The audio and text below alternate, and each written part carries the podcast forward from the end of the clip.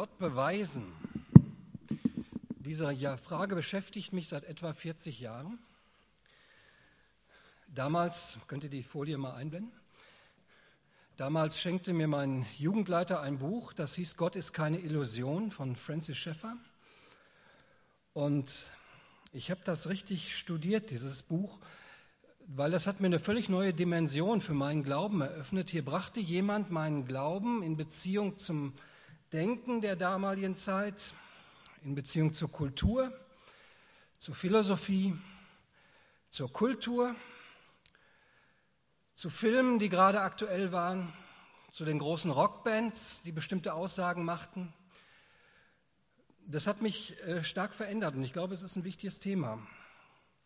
Kann man die Existenz Gottes beweisen?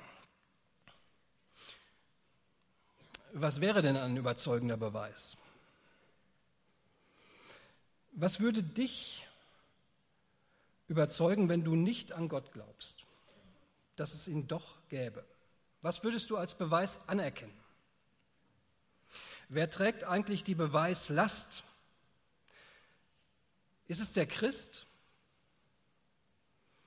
der Gottes Existenz beweisen muss, oder ist es der Atheist, der Gottes Nichtexistenz beweisen muss? Um mal einen ersten Gottesbeweis zu nennen, das ist der historische Gottesbeweis, der sagt nämlich Folgendes. Der Gottesgedanke ist dermaßen allgemein und weit verbreitet, über die gesamte Menschheitskultur in allen Völkern verbreitet, dass er nicht nur eine Illusion sein kann. Die Fragen sind nicht neu. Paulus kannte sie, er war ein gebildeter Mann. Er kannte die Philosophie seiner Zeit, er wusste, wie die Leute denken. Und in seinem ersten Brief an die Gemeinde in Korinth schreibt er über das Evangelium, und das ist ja ein Aufruf zum Glauben. Mit der Botschaft vom Kreuz ist es nämlich so. In den Augen derer, die verloren gehen, ist sie etwas völlig Unsinniges. Für uns aber, die wir gerettet werden, ist sie der Inbegriff von Gottes Kraft. Nicht umsonst heißt es in der Schrift, die Klugen werde ich an ihrer Klugheit scheitern lassen. Die Weisheit derer, die als weise gelten, werde ich zunichte machen. Wie steht es denn mit den Klugen, den Gebildeten, den Vordenkern unserer Welt? Hat Gott die Klugheit dieser Welt nicht als Torheit entlarvt?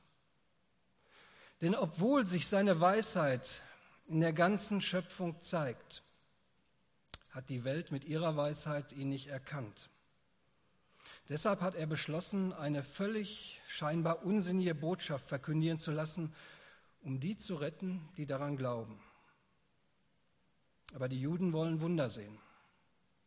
Und die Griechen fordern kluge Argumente. In diesem Text werden drei Wege gezeigt, wie man versuchen kann, sich der Gottesfrage zu nähern. Die Weisheit in der Schöpfung, wir werden das gleich als den kosmologischen Gottesbeweis kennenlernen. Dann die Frage nach Wunder und kluge Argumente. Und heute Abend soll es um das Letzte gehen, um die klugen Argumente, äh, um Gottesbeweise. Und ich kann dir eins schon vorab sagen, Gottesbeweise retten keinen. Sie bringen auch nicht wirklich jemand zum Glauben. Das haben sie auch nie gesollt.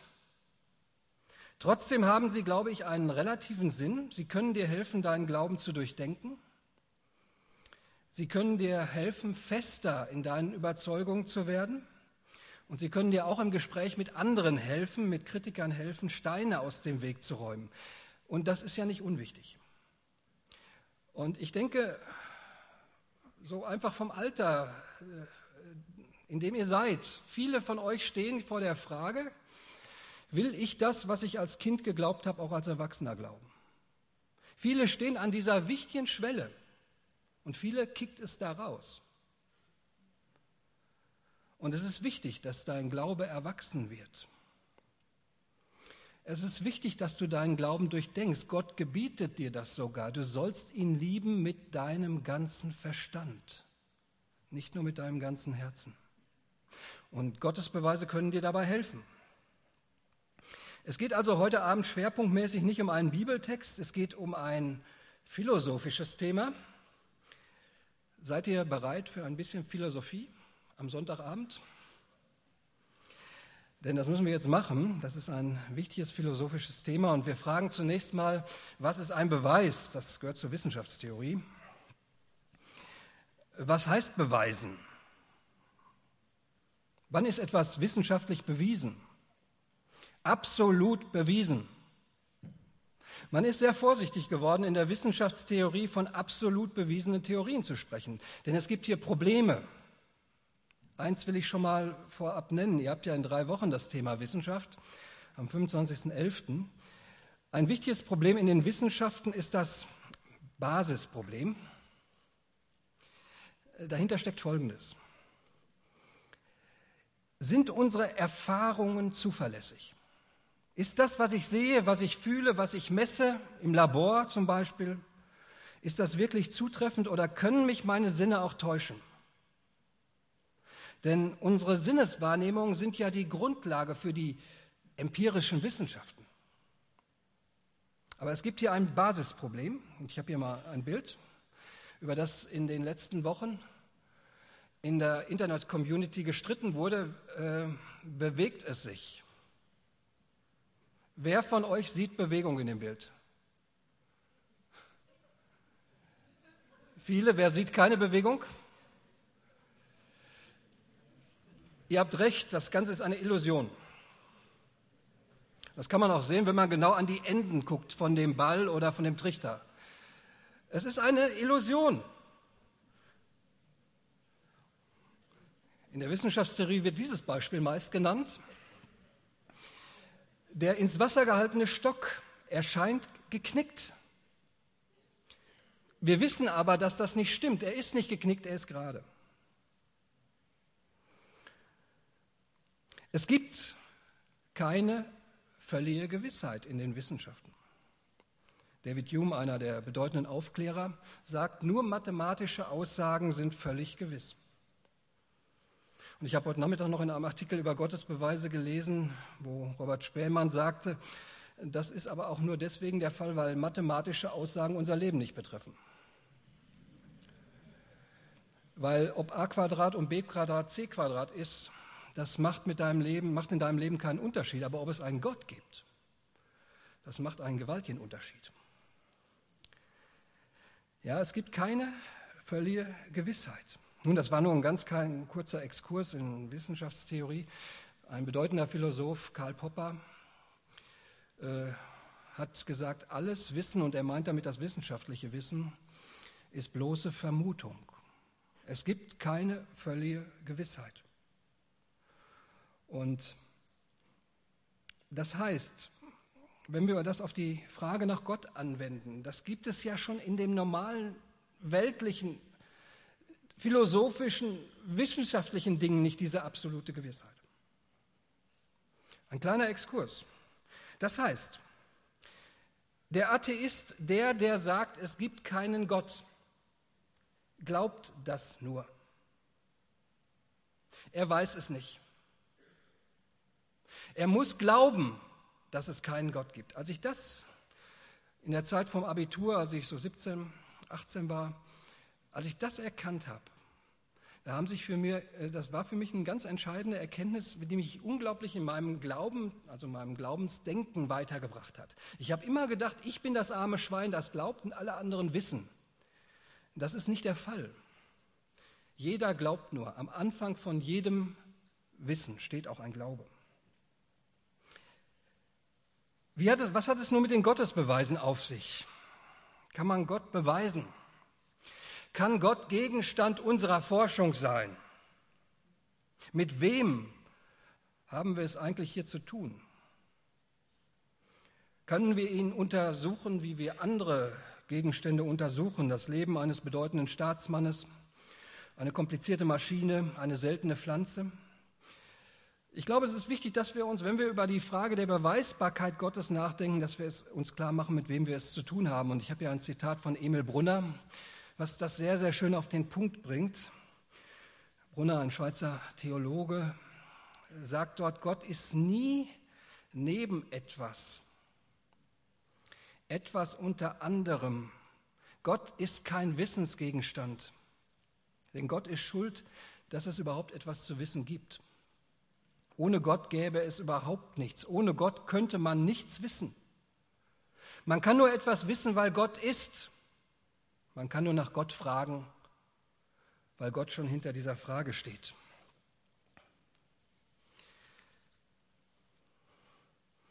Gottes Beweise sind mehr Hinweise als Beweise.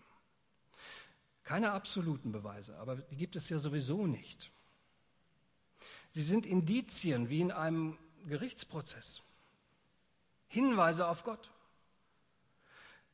Gottes Beweise können dir zeigen, dass Glaube an Gott nicht unvernünftig ist oder widersprüchlich. Gottes Beweise wollen gar keinen Glauben erzeugen, sondern bestehenden Glauben stärken, Widersprüche ausräumen. Gottes Beweise können uns helfen zu sehen, dass der Atheismus nicht so klar und überzeugend ist, wie er manchmal auftritt. Sie können die Gewissheit des Atheismus hinterfragen. Wir sind es ja gewohnt, dass wir uns hinterfragen lassen, aber kehr das doch mal um.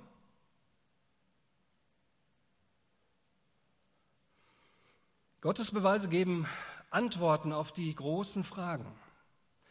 Wo kommen wir her? Gibt es Wahrheit? Ganz wichtige Frage heute in einer Zeit des Postfaktischen und Fake News. Viele haben das Vertrauen in die Wahrheit verloren.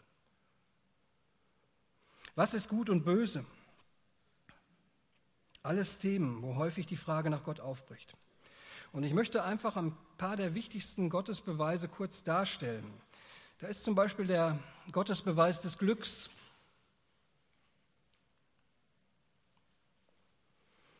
Können Menschen wirklich glücklich sein, nur mit irdischen Dingen? Brauchen wir nicht mehr als Dinge, auch als andere Menschen? Brauchen wir nicht etwas über der Natur, etwas Übernatürliches brauchen wir nicht Gott. Jesus sagt, das Leben ist mehr als Essen und Trinken und der Leib ist mehr als die Kleidung. Der Gottesbeweis der Wahrheit. Kann es ohne Gott Wahrheit geben? Der große, bedeutende Philosoph, und wir werden gleich einen langen Text von ihm lesen, Nietzsche, der den Tod Gottes verkündet hat, sagt, wenn es keinen Gott gibt, dann gibt es keine Wahrheit. Dann gibt es nur Einzelmeinungen und Interpretationen. Es gibt doch keinen, der das Ganze sieht. Jesus sagt, und wir merken, das Thema ist gar nicht so unfromm. Ich wurde geboren und bin in die Welt gekommen, um die Wahrheit offenbar zu machen und als Zeuge für sie einzutreten. Wem es um die Wahrheit geht, der hört auf mich. Ein weiterer wichtiger, vielleicht der wichtigste Gottesbeweis, der kosmologische Gottesbeweis, ich habe hier mal einiges zusammengefasst. Paulus argumentiert zum Beispiel im Korintherbrief mit dem kosmologischen Gottesbeweis. Wir leben in einem Universum, das einen Anfang haben muss. Denn es gibt nichts ohne Grund. Stimmt das? fragen viele. Die neuen Atheisten, Richard Dawkins und so zum Beispiel. Wir sehen überall Gesetzmäßigkeit, feinste Gesetzmäßigkeit. Das Universum ist ideal auf den Menschen ausgerichtet, das anthropische Prinzip. Würden sich nur minimale Grundkoordinaten ändern, wäre kein menschliches Leben möglich. Wir finden Ordnung bis ins kleinste Atom. Ordnung und Struktur entstehen nicht einfach zufällig. Das ist Argument des kosmologischen Gottesbeweises. Da könnte man jetzt einen ganzen Abend drüber machen, da kann man eine ganze Woche drüber nachdenken. Starkes Argument. Natürlich umstritten. Im Hebräerbrief heißt es, aufgrund des Glaubens verstehen wir, dass die Welt durch Gottes Befehl entstand, dass also das Sichtbare aus dem Unsichtbaren kam. Und ein poetischer Hinweis aus dem Psalm, die Himmel verkünden die Herrlichkeit Gottes. Das Himmelsgewölbe zeigt, dass es das Werk seiner Hände ist. Ein weiterer Gottesbeweis, der moralische Gottesbeweis. Woher wissen wir, was gut und böse ist, wenn es Gott nicht verbindlich sagt und festlegt? Menschen und Kulturen kommen zu völlig unterschiedlichen Ergebnissen, manchmal widersprechenden Ergebnissen. Mehrheiten können sich irren Das war der Gottesbe einzige Gottesbeweis, den Kant hat stehen lassen. Immanuel Kant, der deutsche Idealist. Und er sagt, äh, bei der, gerade bei der moralischen Frage kommt selbst er nicht an Gott vorbei. Im Propheten Micha heißt es, der Herr hat dich wissen lassen, Mensch, was gut ist und was er von dir erwartet. Ja, das ist der christliche Ansatz. Der Herr hat dich wissen lassen. Du kannst das nicht alles aus dir entwickeln. Das ist, wie willst du das machen? Halte dich an das Recht, sei menschlich zu deinen Mitmenschen und lebe in steter Verbindung zu deinem Gott. Jetzt kommt der ontologische Gottesbeweis. Jetzt wird es etwas steil philosophisch. Ich hoffe, ihr hängt mir jetzt nicht ab. Der ontologische Gottesbeweis zeigt, unser Denken kann auf ein höchstes Sein wie Gott nicht verzichten. Wir brauchen den Gedanken des Unbedingten, denn sonst ist alles ja nur relativ. Und der Gottesbeweis wurde im Grunde formuliert von Anselm von Canterbury. Moment. Jetzt ganz langsam, nicht den. Anselm von Canterbury, 11. Jahrhundert nach Christus. Ähm, er hat äh, die Theologie des Mittelalters unglaublich geprägt und er formuliert diesen Gottesbeweis so. Er sagt, wenn wir über Gott nachdenken wollen, was verstehen wir unter Gott? Und er definiert dann folgendermaßen, er sagt, Gott ist das Größte, über das hinaus ich nicht zu denken vermag. Ja, also wenn es einen Gott gibt, was Größeres kann man nicht mehr denken. Nun wissen wir alle, dass man etwas denken kann und es trotzdem nicht existiert. Ja, ein Oger wie Schreck ist denkbar, aber wir alle wissen, er existiert nicht. Nur im Film.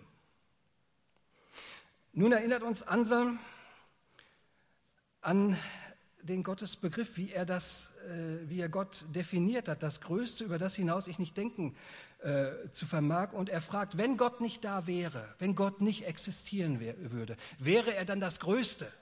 Nein. Es würde ihm ja etwas fehlen, die Existenz. Folglich muss Gott existieren, sonst wäre er nicht Gott.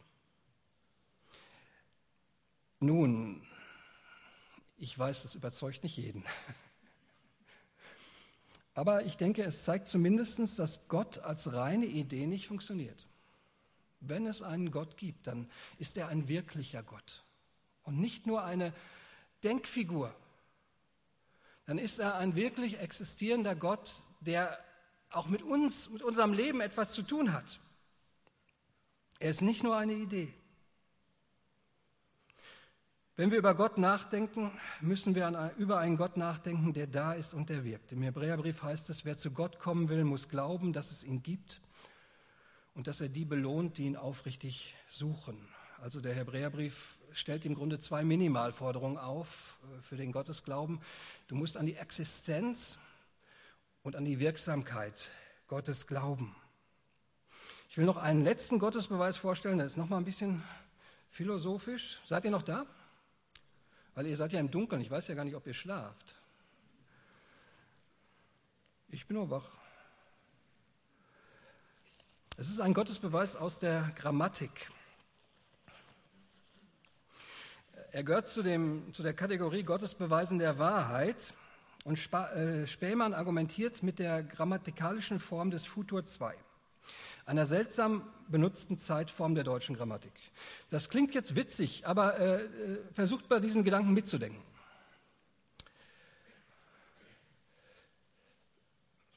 Wir sind heute Abend hier zusammen in Dillenburg im Satt. Das ist eine Aussage im Präsens.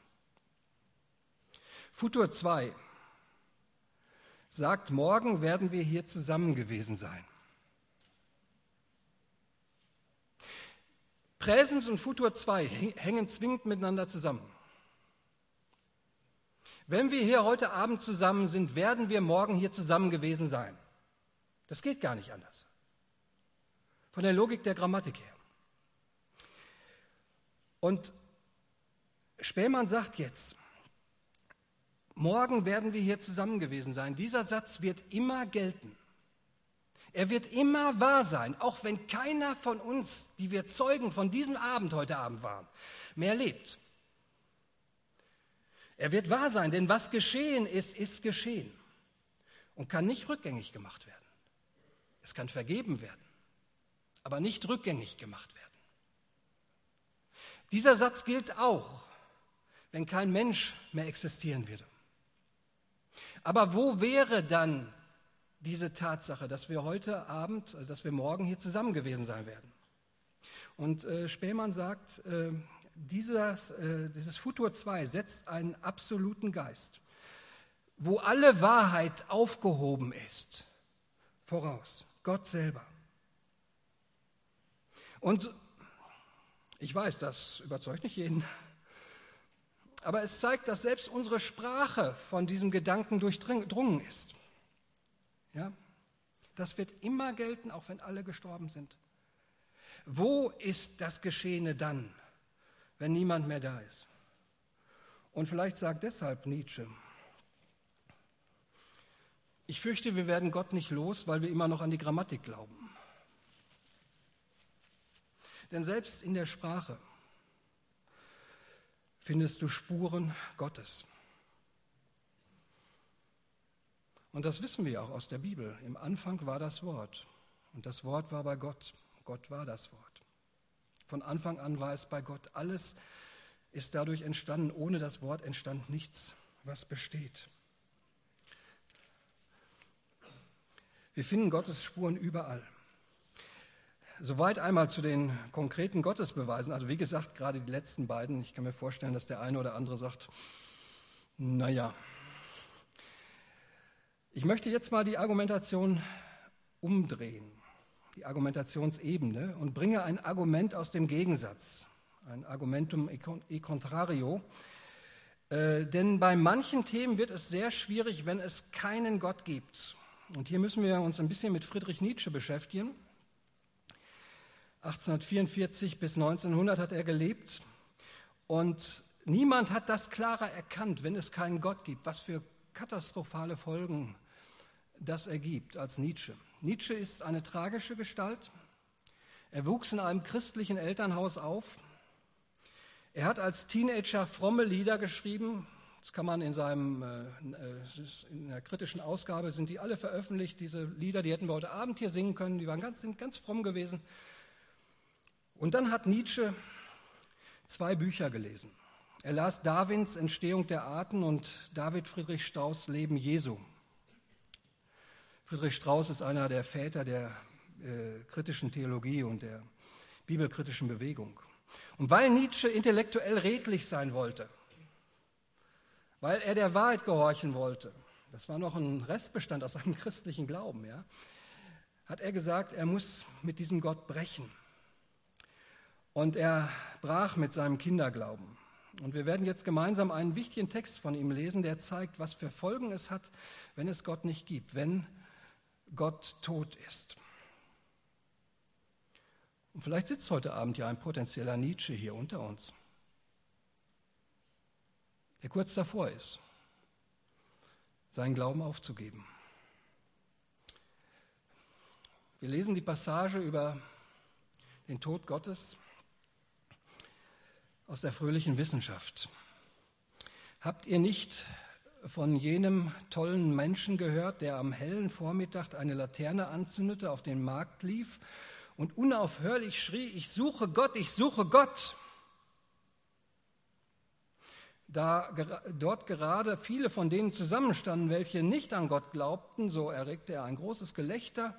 Ist er denn verloren gegangen? sagte der eine. Hat er sich verlaufen wie ein Kind? sagte der andere. Oder hält er sich versteckt? Fürchtet er sich vor uns? Ist er zu Schiff gegangen, ausgewandert? So schrien und lachten sie durcheinander.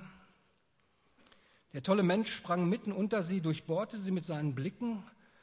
Wohin ist Gott? rief er. Ich will es euch sagen, wir haben ihn getötet. Ihr und ich, wir sind alle seine Mörder. Aber wie haben wir dies gemacht? Wie vermochten wir das Meer auszutrinken? Wer gab uns den Schwamm, um den ganzen Horizont wegzuwischen? Was taten wir, als wir diese Erde von ihrer Sonne losketteten? Wohin bewegt sie sich nun? Wohin bewegen wir uns? Fort von allen Sonnen? Stürzen wir nicht fortwährend? Und rückwärts und seitwärts, vorwärts, nach allen Seiten? Gibt es noch ein Oben, ein Unten? Irren wir nicht wie durch ein unendliches Nichts? Haucht uns nicht der leere Raum an? Ist es nicht kälter geworden? Kommt nicht immerfort Nacht und mehr Nacht? Müssen nicht Laternen am Vormittag angezündet werden? Hören wir noch nichts vom Lärm der Totengräber, welche Gott begraben? Riechen wir noch nichts von der göttlichen Verwesung? Auch Götter verwesen? Gott ist tot, Gott bleibt tot und wir haben ihn getötet. Wie trösten wir uns, die Mörder aller Mörder? Das heiligste und mächtigste, was die Welt bisher besaß, ist unter unseren Messern verblutet. Und wer wischt dieses Blut von uns ab? Mit welchem Wasser können wir uns reinigen? Welche Sühne feiern? Welche heiligen Spiele werden wir erfinden müssen? Ist nicht die Größe dieser Tat zu groß für uns? Müssen wir nicht selber zu Göttern werden, um nun ihrer würdig zu erscheinen? Es gab nie eine größere Tat. Und wer immer nur nach uns geboren wird, gehört um dieser Tat willen in eine höhere Geschichte, als alle Geschichte bisher war. Hier schwieg der tolle Mensch und sah wieder seine Zuhörer an. Auch sie schwiegen und blickten befremdet auf ihn. Endlich warf er seine Laterne auf den Boden, dass sie in Stücke zersprang und erlosch. Ich komme zu früh, sagt er dann. Ich bin noch nicht an der Zeit. Dieses ungeheure Ereignis ist noch nicht unterwegs und wandert. Es ist noch nicht bis zu den Ohren der Menschen durchgedrungen. Blitz und Donner brauchen Zeit. Das Licht der Gestirne braucht Zeit. Taten brauchen Zeit, auch nachdem sie getan sind, um gesehen und gehört zu werden. Diese Tat ist immer noch, immer noch ferner als die fernsten Gestirne und doch haben wir dieselbe getan. Man erzählt noch, dass der tolle Mensch, dessen desselbigen Tages in verschiedenen Kirchen eingedrungen sei und darin sein Requiem Eternaum Deo angestimmt habe. Hinausgeführt und zur Rede gesetzt habe er immer nur dies entgegnet, was sind denn diese Kirchen noch, wenn sie nicht Grüfte und Grabmäler Gottes sind? Ich habe diesen Text bewusst gelesen. Ich weiß, er ist eine Herausforderung für gläubige Menschen. Aber er zeigt uns, wer Gott verliert, verliert sehr viel mehr als Gott. Und das wusste Nietzsche auch. Nietzsche vertritt hier keinen triumphierenden Atheismus. Und es gibt Nietzsche-Forscher, die sagen, er hat gehofft, dass man ihn widerlegt. Ja, diese Aussagen, wie vermochten wir das Meer leer zu trinken? Wer gab uns den Schwamm, um den ganzen Horizont wegzuwischen? Bisher war der Gottesglaube der Horizont, auf dem man gedacht und gelebt hat. Ohne Gott haben wir keinen Horizont mehr. Was taten wir, als wir die Erde von ihrer Sonne losketteten? Wohin bewegt sie sich nun? Wohin bewegen wir uns? Fort von allen Sonnen stürzen wir nicht fortwährend und rückwärts, seitwärts, vorwärts, nach allen Seiten. Gibt es noch ein Oben und ein Unten? Nietzsche beschreibt den Tod Gottes als kosmische Katastrophe. Wir haben uns vom Guten gelöst. Es gibt kein Gut und kein Böse mehr, wenn es keinen Gott gibt. Dostoevsky hat das in seinen Werken dann sehr schön entfaltet. Wenn es Gott nicht gibt, ist alles erlaubt, Gebrüder, Gebrüder Karamasow. Irren wir nicht, wie durch ein unendliches Nichts haucht uns nicht der leere Raum an. Hier beginnt der Nihilismus, der Verlust aller Werte. Wo vorher Fülle war, ist jetzt Leere. Alles wird absurd ohne Gott, sagt Nietzsche. Ist es nicht kälter geworden? Der Verlust der Liebe Gottes kommt nicht immerfort Nacht und immer mehr Nacht, der Verlust der Wahrheit. Wer Gott verliert, verliert sehr viel mehr als Gott. Und Philosophen nach Nietzsche haben das weitergedacht. Und ich will jetzt nur noch zwei nennen und dann mit einem anderen Beispiel äh, enden sozusagen. Der Existenzialismus, Jean-Paul Sartre, äh, setzt bei Nietzsche an und er sagt, wenn es keinen Gott gibt, dann hat der Mensch auch keine menschliche Natur. Dann es, gibt es keinen grundsätzlichen Unterschied zum Tier oder zur Maschine. Der Mensch muss sich selbst entwerfen. Er ist zur Freiheit verdammt. Und Sartre wusste, es ist eine riesige Last. Wenn du auf einmal den Job, äh, den Job von Gott an der Backe hast, es ist sehr schwer, Gott zu sein, wenn man es nicht ist. Seine Lebensgefährtin Simone de Beauvoir setzt den Gedanken Sartres dann konsequent um. Wenn der Mensch keine wirklich menschliche Natur hat, dann haben Mann und Frau auch keine vorgegebene Natur. Da müssen sie sich selbst entwerfen. Sie ist eine der Mütter sozusagen der Gendertheorie. Merken wir, wie die Gottesfrage an ganz vielen anderen Fragen dranhängt. Wer Gott verliert, verliert auch den Menschen. Denn der Mensch ist von Gott abgeleitet. Er ist im Bilde Gottes geschaffen, in seinem Bilde. Ja, Nietzsche, wer gab uns den Schwamm, den ganzen Horizont wegzuwischen? Gott steht für sehr viele wichtige Dinge. Wenn es Gott nicht gibt, müssen wir diese Dinge selber leisten. Ja, deswegen folgert Nietzsche, deshalb müssen, müssen wir nicht selbst zu Göttern werden. Wir wissen, wohin das geführt hat, dieses Denken vom Übermenschen. Nicht alle Philosophen waren wie Nietzsche. Ich will noch einen anderen nennen. Ähm, der französische Philosoph Blaise Pascal lebte im 17. Jahrhundert in Frankreich. Ein genialer Mathematiker, Physiker, Christ. Und wir wissen ganz genau den Tag seiner Bekehrung, denn er hat dies aufgeschrieben auf einem kleinen Zettel, das Memorial, das er in seinen Mantel, ins Futter seines, seines Mantels eingenäht hat und immer wieder, wenn er einen neuen Mantel gekriegt hat, in diesen Mantel eingenäht hat. Und da lesen wir in diesem Memorial. Und ich will damit zeigen, es gibt Philosophen wie Nietzsche, wie Sartre, ja, aber es gibt auch Pascal. Und er sagt, im Jahre des Heils 1654, Montag, 23. November, seit ungefähr halb äh, 11 Uhr abends bis ungefähr eine halbe Stunde nach Mitternacht Feuer. Der Gott Abrahams, der Gott Isaaks, der Gott Jakobs, nicht der Philosophen und der Gelehrten. Gewissheit, Gewissheit. Empfinden, Freude, Frieden, der Gott Jesu Christi. Er ist allein auf den Wegen zu finden, die im Evangelium gelehrt werden. Freude, Freude, Freudentränen. Ja, also äh, Pascal war Christ.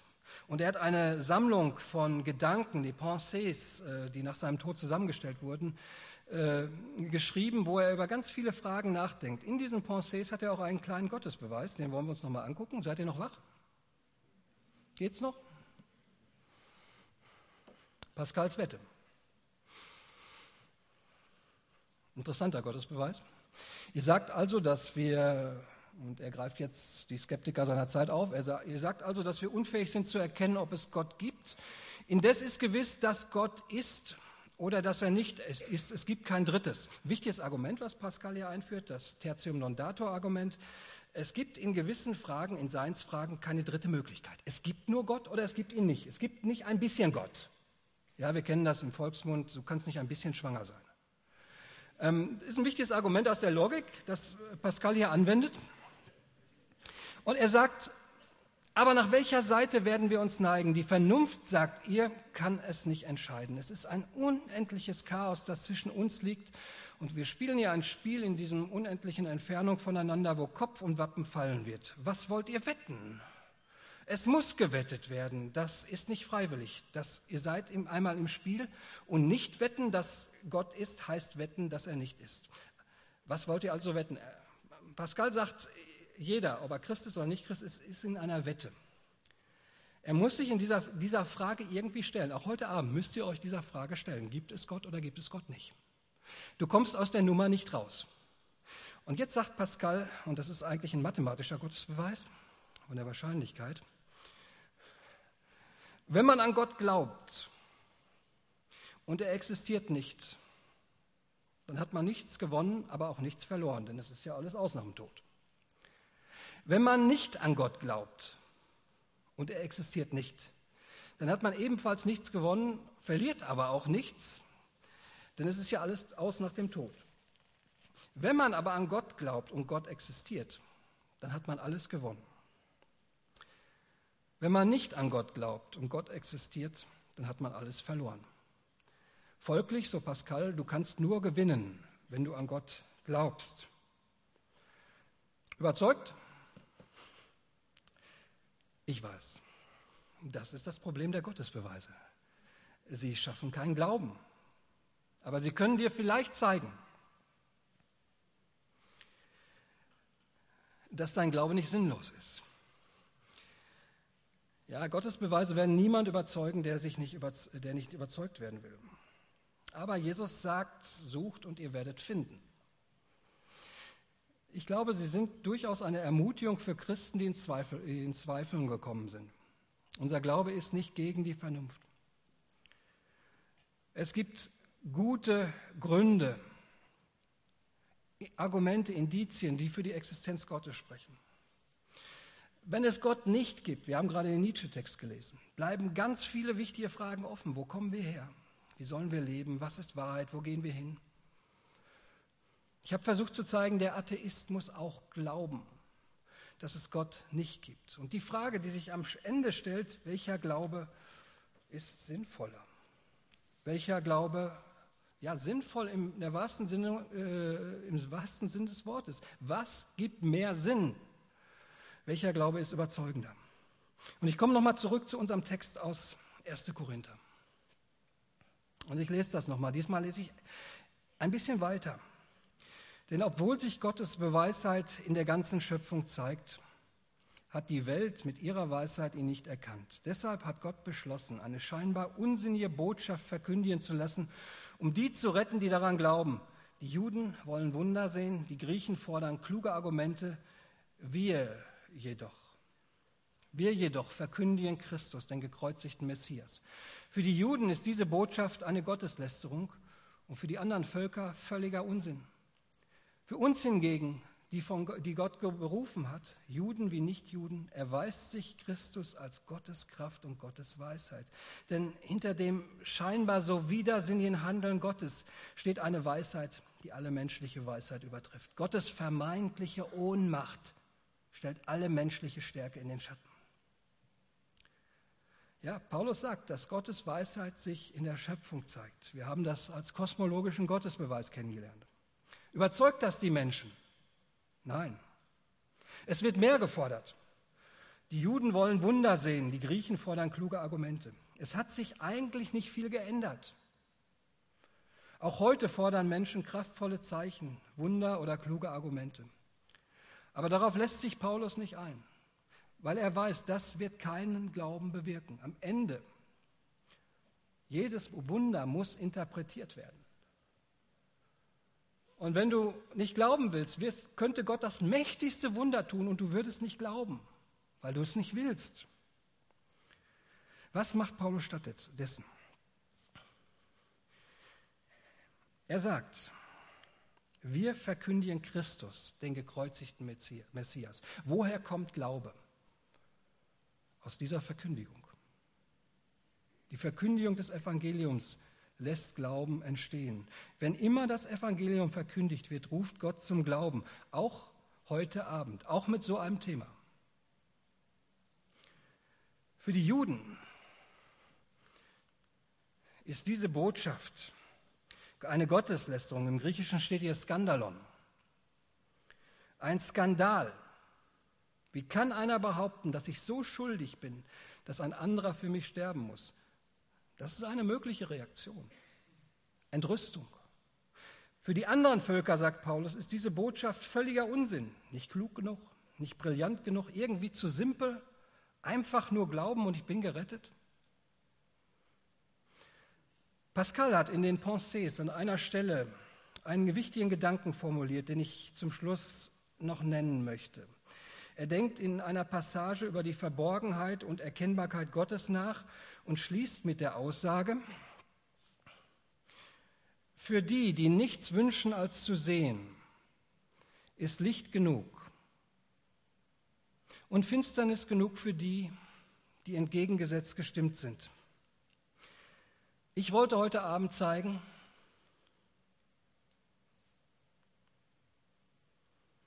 es gibt Licht genug. Danke für eure Aufmerksamkeit.